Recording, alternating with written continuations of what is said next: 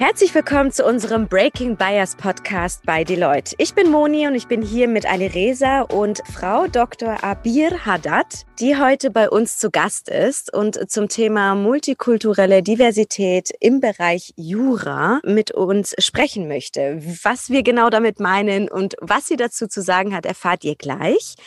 Zu dir, du hast äh, dein Jurastudium an der Uni Tübingen mit dem Schwerpunkt im Völkerrecht absolviert und hast an der Uni Köln promoviert am Institut für internationales Privatrecht, dabei Rechtsvergleichen Zivilrechtsordnungen arabischer Staaten untersucht. Du bist unter anderem Legal Advisor für UNFCCC, das Klimaschutzsekretariat der Vereinten Nationen und Lehrbeauftragte der Juristischen Fakultät der Uni zu Köln.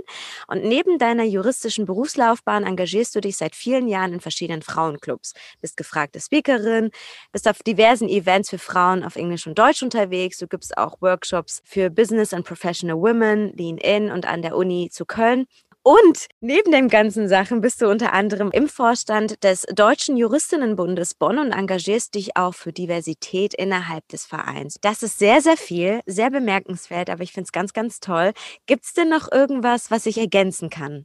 Daneben mache ich auch tatsächlich noch Vorträge und werde als Kamingast sehr oft eingeladen, um mich für Studierende, Promovierende mit Migrationshintergrund zu engagieren. Und das mache ich auch sehr, sehr gerne. Also die Jüngeren da auch zu motivieren. Und das mache ich auch noch zusätzlich. Ja, auch ein herzliches Willkommen von mir, lieber Abir, und schön, dass du heute dabei bist in unserem Breaking Bias Podcast. Jetzt hatte ich die Anemone ja gut vorgestellt. Magst du vielleicht ein bisschen zu deinem Background sprechen und uns erzählen, wer Abir Haddad ist? Danke, Alirisa. Danke, dass ich dabei sein darf. Ja, wer bin ich? Ich bin der Geist, der stets verneint und wie Mephistopheles sagt, nein, ich bin der Geist, der äh, tatsächlich stets bejaht.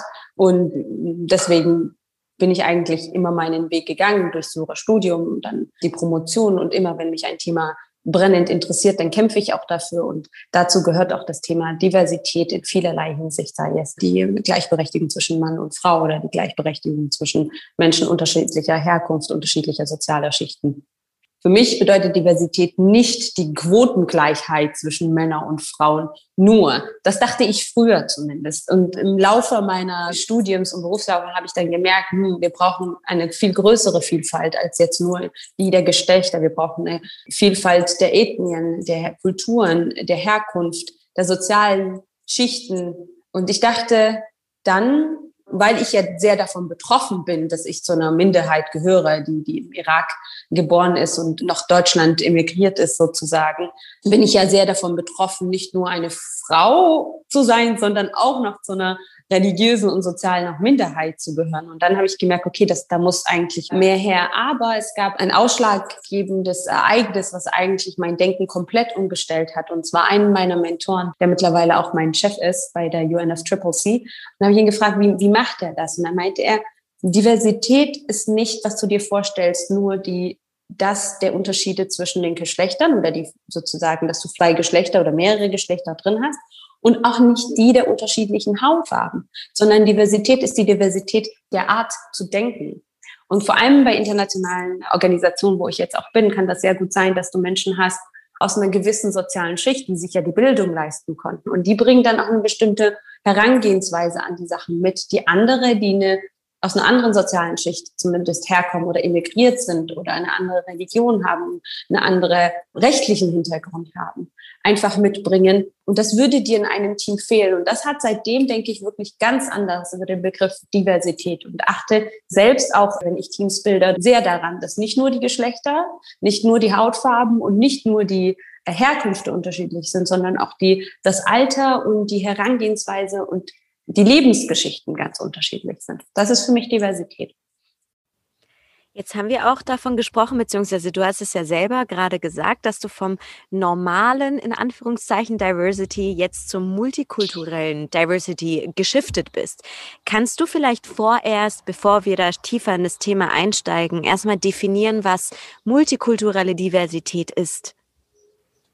Ähm, für mich kann ich das nur definieren, weil wir ja keine klare Definition dafür haben. Für mich bedeutet das ja nur, dass Menschen, die unterschiedliche Lebensgeschichten haben, unterschiedliche Herkünfte, unterschiedliche Sprachen sprechen, um dann ein, sozusagen zum Gemeinwohl eine gemeinsame Sprache zu finden und einen gemeinsamen Nenner zu finden.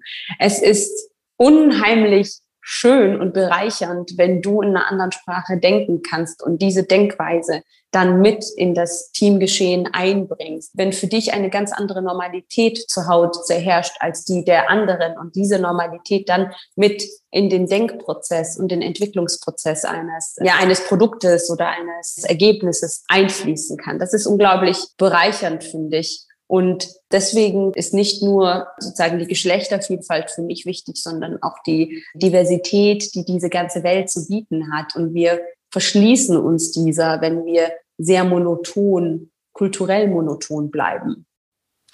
Ja, da muss ich die Chance nochmal wahrnehmen und, und ergänzen von meiner Seite. Und das sage ich ja oft in den Podcasts. Es geht auch uns weniger um eine Dimension, sondern uns allen ist klar, dass wir im Rahmen von Diversität alle Dimensionen mit einschließen wollen und am Ende des Tages geht es um einen Mindset-Change. Und wenn ich mhm. äh, alle meine, dann meine ich im Rahmen unserer Aktivitäten im Unternehmen von der, ich mache das so bildlich, dass ich sage, von der jungen Absolventin, die bei uns anfängt, die vielleicht auch schon Mutter ist, bis hin zu dem alten weißen Mann. Und das ist ein Begriff, der in der Diversity-Debatte häufig verwendet wird für die Kollegen, meist männliche Kollegen, die größtenteils in Führungspositionen sitzen, dass wir eben alle berücksichtigen müssen und da eben nicht immer den Fokus allein auf einer Dimension legen wollen.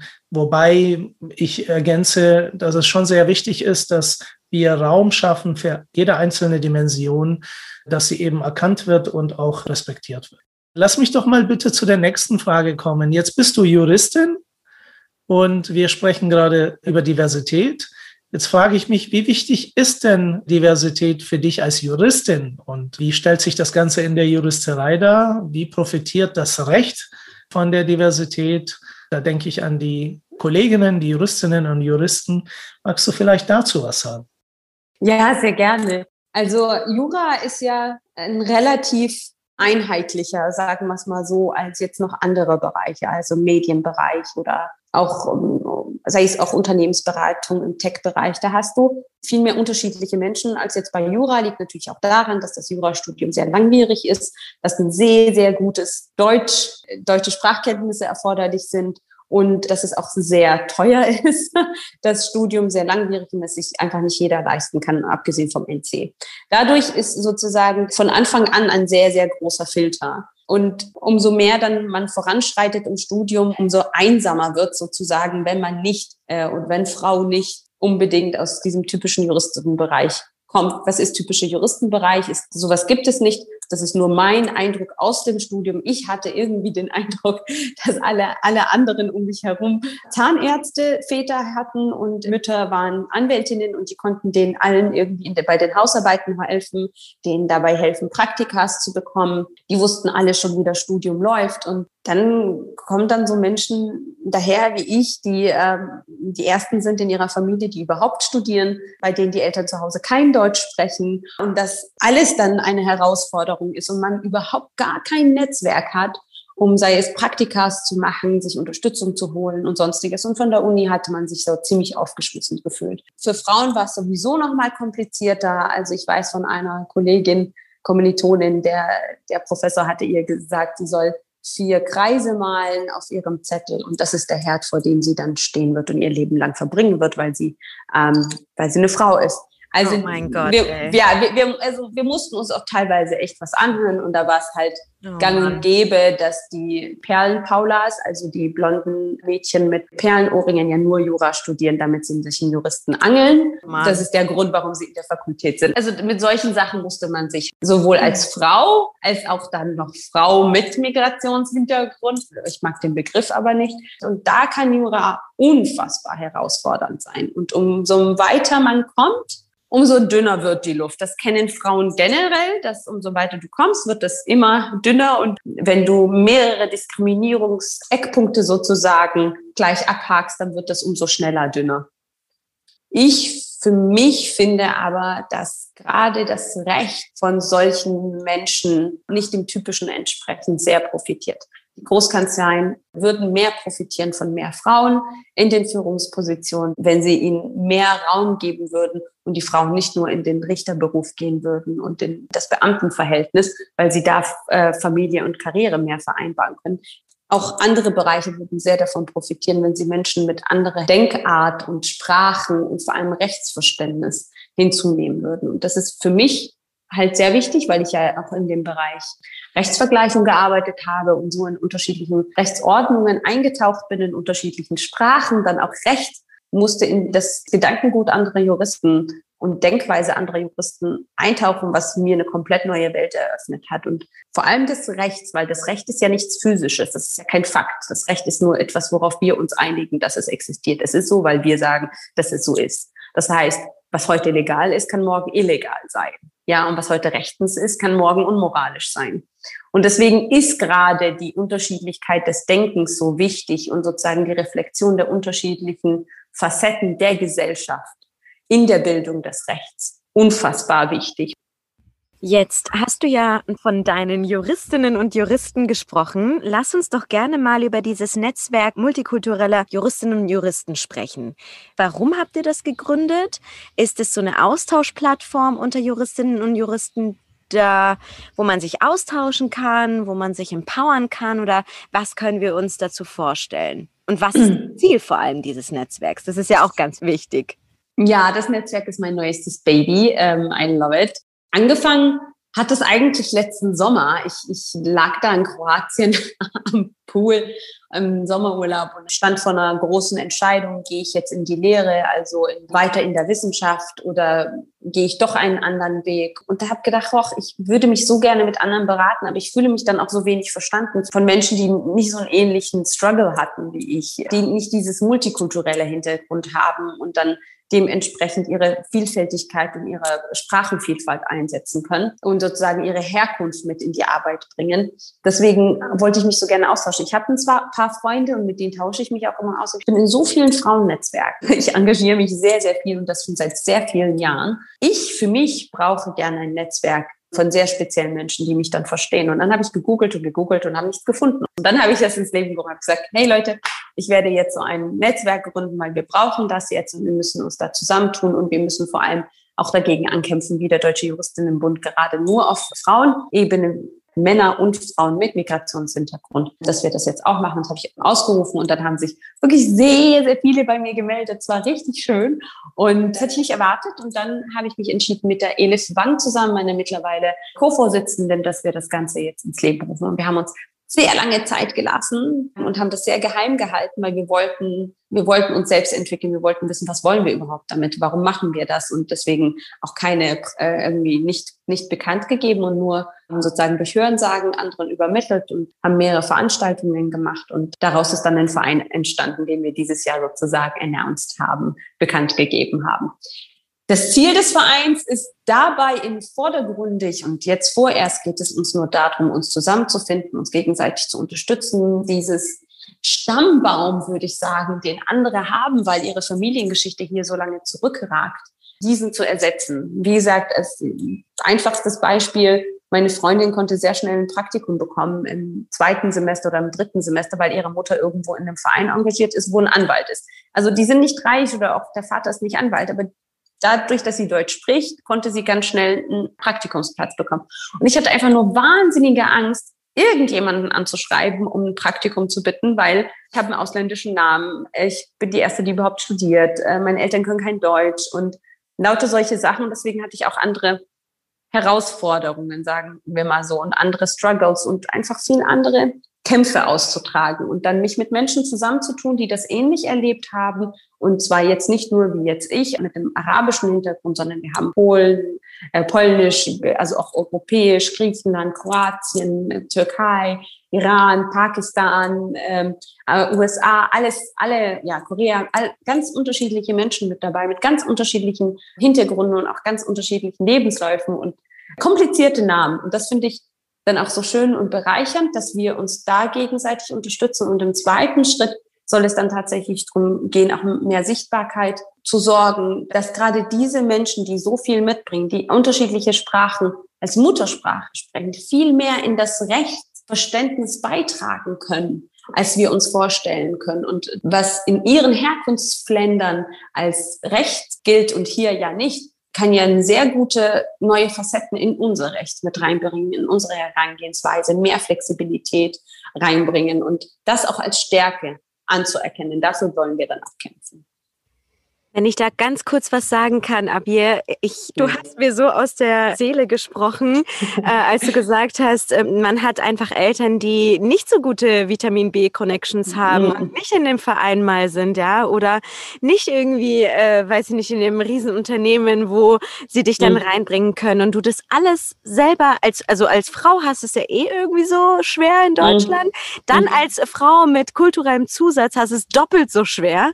Und ich habe es einfach, ich habe habe so mitgefühlt, weil damals, als ich bei Deloitte angefangen habe, das habe ich auch ohne Vitamin B, ja. Und das war für mhm. mich, ja gut, äh, alle BWL-Studentinnen und Studenten, dessen Papa irgendwie mal äh, irgendwie ein Partner ist hier bei den Big Four, das war für mich auch damals, hätte es nicht gedacht, dass ich es doch noch schaffe. Deswegen mhm. finde ich mich in deinen Worten so wieder, dass dieser Kampf nach oben echt ein anstrengender, einsamer einsamer Kampf ist irgendwo. Und ich finde es mhm. deswegen sehr, sehr cool, dass du dieses Netzwerk gegründet hast, weil du deswegen anderen Frauen und Männern einfach so viel helfen kannst und so empowern kannst und sagen kannst, hey, we went through this too mhm. und mhm. wir sind hier, um euch zu helfen. Also ich finde es richtig, richtig cool.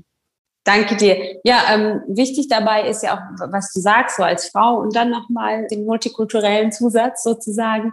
Bei Jura ist es nochmal zusätzlich wichtig zu erwähnen, dass, zumindest habe ich das beobachtet, es sogar Männern mit multikulturellem Zusatz sozusagen schwerer gemacht wird. Die haben es dann teilweise schwerer als Frauen, muss man sich, also habe ich Krass. sogar den Eindruck. Also, dass wenn ein Haida oder ein Mohammed mit Bart und dunkler Haut, der kann noch so also ich, wir haben selber die Erfahrung gemacht in meiner Familie, also auch meine Brüder, das äh, noch so gut ausgebildet du aber da kommen diese Terroristenvorurteile sofort an den Tag und das erfahren wir aber auch im Verein, kommt das mittlerweile äh, hoch, dass sehr viele männliche Kollegen sich dann auch selbstständig machen, weil sie sagen, es ist für sie nicht mehr tragbar. Und zwar Frauen wird dann immer so eine Inkompetenz vorgeworfen, aber Männern mit multikulturellem Hintergrund wird so eine Machohaftigkeit, so eine, so eine unterschwellige Intoleranz vorgeworfen. Und dementsprechend begegnet ihnen das im, im Arbeitsumfeld. Da haben wir ganz viele Beispiele. Und deswegen ist es uns auch so wichtig, damit auch aufzuräumen. Also nicht nur Frauen werden diskriminiert, auch Männer. Wollte ich hier nochmal klar betonen. Finde ich gut, dass du das gesagt hast oder erwähnt ja. hast. Ja, das finde ich erfrischend, wie du die Punkte, die man ja immer wieder in anderen Zusammenhängen immer wieder hört, für unsere Zuhörerinnen und Zuhörer, sagen wir mal, sichtbar machst. Ähm, ich glaube, dass viele in der Gesellschaft ihrem persönlichen Bias in Bezug auf Frauen, in Bezug auf Migrantinnen und Migranten nicht bewusst sind. Ich habe jetzt den Punkt mitgenommen, Vereinsamung hattest du vorhin ins Gespräch gebracht. So wie du das beschreibst, wird mir klar, warum es wenige Leute bis hoch in die Führungen dieser Unternehmen schaffen.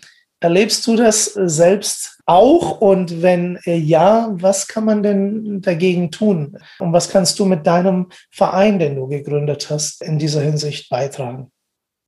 Ah ja, danke. Also Alirisa, ich glaube, die Tatsache, dass ich bei UNFCCC bin und nicht beim Bundesministerium für oder für eine Kanzlei bin, beantwortet schon deine Frage, ob ich sowas schon erlebt habe und wie sich das okay. auf mich auswirkt und auf meine Berufslaufbahn oder dass ich halt mhm. nicht den Weg der Wissenschaft gewählt habe, dass ich nicht in einem wissenschaftlichen Institut mittlerweile arbeite, ist ganz klar ein Ausdruck ja, von dem, was ich dann erlebt habe und, und dem, wofür ich mich dann letztendlich entschieden habe.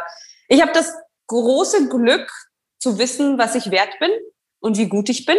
Deswegen habe ich das große Glück, auch dementsprechend wählen zu können, wo ich arbeite und wie ich arbeite und mit wem ich arbeite. Und dementsprechend habe ich sozusagen den Luxus, eine äh, international arbeiten zu können. Das zum einen. Was kann man denn da machen? Zu dem Thema, dass du gesagt hast, wir ha alle haben Bias. Unabsichtlicherweise, sagen wir es mal so. Und ich musste mir dann auch selbst an die eigene Nase fassen und merken, ich habe doch selber Bias gegenüber dem, was du vorhin als den weißen alten Mann bezeichnet hast.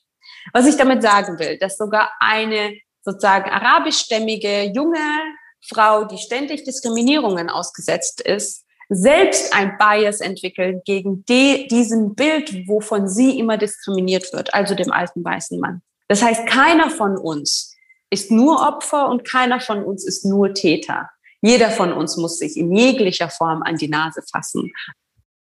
Wir haben jetzt ganz viel über die Juristerei, über deine Laufbahn, über Menschen mit kulturellem Zusatz in Führungspositionen und Einsamkeit gesprochen. Jetzt würde mich aber auch noch mal interessieren, weil ich selber in so internationalen Organisationen unterwegs bin und äh, da so meine Meinung gebildet habe, aber Empfindest du denn einen Unterschied in diesen verschiedenen Arbeitsumfeld, wo du ja unterwegs bist? Also ich würde jetzt sagen, zwischen Deutsch und international jetzt spezifisch Vereinten Nationen. Was ist dir da aufgefallen? Wie läuft es irgendwie anders? Ist der Umgang miteinander anders? Sind die Teambildungen anders? Was kannst du uns dazu noch erzählen? Ähm, ja, definitiv anders und ich genieße es auch sehr. Also vielleicht bin ich ja geprägt vom Studium, so viel wie viele andere, dass man sich da ziemlich einsam gefühlt hat, ziemlich anders war und auch das Gefühl hatte, auch anders behandelt zu werden und ähm, auch anderen Zugang hatte und andere oder geringere Chancen dann meist hatte. Und dann auch im Ref und auch später im Beruf, auch in der Wissenschaft ist man dann irgendwie so, so eine Ausnahmeerscheinung. So, so eine Ausnahmeerscheinung. Aha, ja, und, und, und man muss sich aber, und das, das können sehr viele bestätigen, sehr viele Juristinnen und Juristen, die multikulturell einen Zusatz haben, dass sie dann sich äh, so anpassen müssen und dann nicht ganz sie selbst sein können. Ja, und ähm, sehr viele erzählen davon, dass sie äh, ihre Herkunft nicht teilen, dass sie ihre Sprache nicht mitteilen, dass sie gar nicht so viel von sich und ihrer Familie erzählen, weil, weil das ja gar nicht so ins Bild passt und dann natürlich von Minderwertigkeitskomplexen begleitet werden, weil sie nicht dem Bild des, des typischen Juristen oder der typischen Juristin entsprechen.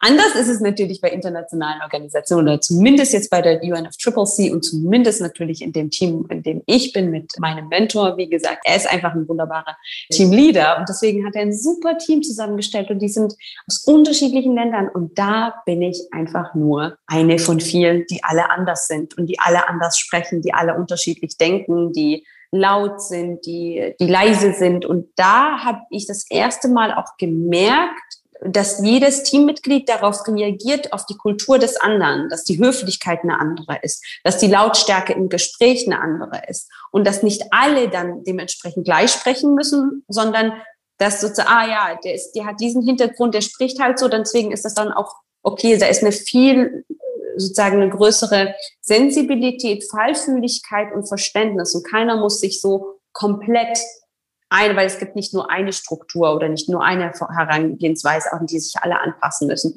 Und das war für mich so, so schön. Ich fühle mich da so, so wohl vorerst zumindest. Ich weiß, dass ich mich wieder zurück sozusagen in die deutsche äh, oder in die rein deutsche oder deutsch-internationale Rechtskultur wieder begeben werde, weil ich liebe Herausforderungen und ich liebe, in Bereiche reinzugehen, in die ich gestalten kann und verändern kann. Und da kann ich das definitiv und bin natürlich dann auch sehr offen. Aber jetzt gönne ich mir sozusagen eine Zeit, wo ich dann nicht mehr drum kämpfen muss, dass ich anders bin, weil alle einfach anders sind. Ja, lieber Abir, wie in jedem anderen Podcast, den wir üblicherweise mit unseren Gästen führen, kommt der Zeitpunkt, in dem wir den Podcast abrunden müssen. Ich hätte am liebsten gerne noch einige weitere Punkte, die aus dem Gespräch entstanden sind, thematisiert. Du hast das Thema sozial benachteiligte Schichten. Es ist natürlich naheliegend, du mit deinem multikulturellen Juristinnen und Juristennetzwerk, dass man das Thema Menschen mit einem anderen ethnischen Background, insbesondere Migrantinnen, aber auch das Thema Frauen tiefer mit dir zu thematisieren. Du hast ja schon gezeigt, dass du sehr sensibel für alle Dimensionen bist. Deshalb möchte ich auch im Namen von Anemone sagen, dass es für uns beide ein großes Vergnügen ist, mit dir zusammenzusitzen heute und über dein Netzwerk für multikulturelle Juristinnen und Juristen zu sprechen. Also nochmal einen herzlichen Dank, Frau Dr. Abir Haddad, Legal Advisor für das Klimaschutzsekretariat der Vereinten Nationen und Lehrbeauftragte der Juristischen Fakultät der Uni zu Köln, Vorstand des Deutschen Juristinnenbundes Bonn und Gründerin des Netzwerks multikulturelle Juristinnen und Juristen Herzlichen Dank nochmal, Avir, dass du heute unser Gast warst. Wenn jetzt, jetzt sich die Zuhörerin oder der Zuhörer für dich und deinem Verein interessiert, wie ähm, tritt man am besten mit dir in Kontakt? Ja, sehr gerne. Über LinkedIn am besten Avir Haddad eingeben, dann findet man mich relativ schnell. Und im, im Zuge dessen dann auch die Seite des Vereins, in der kann man folgen und da posten wir auch regelmäßig unsere Veranstaltungen. Und da werden ganz viele tolle Veranstaltungen dieses Jahr auf uns zukommen.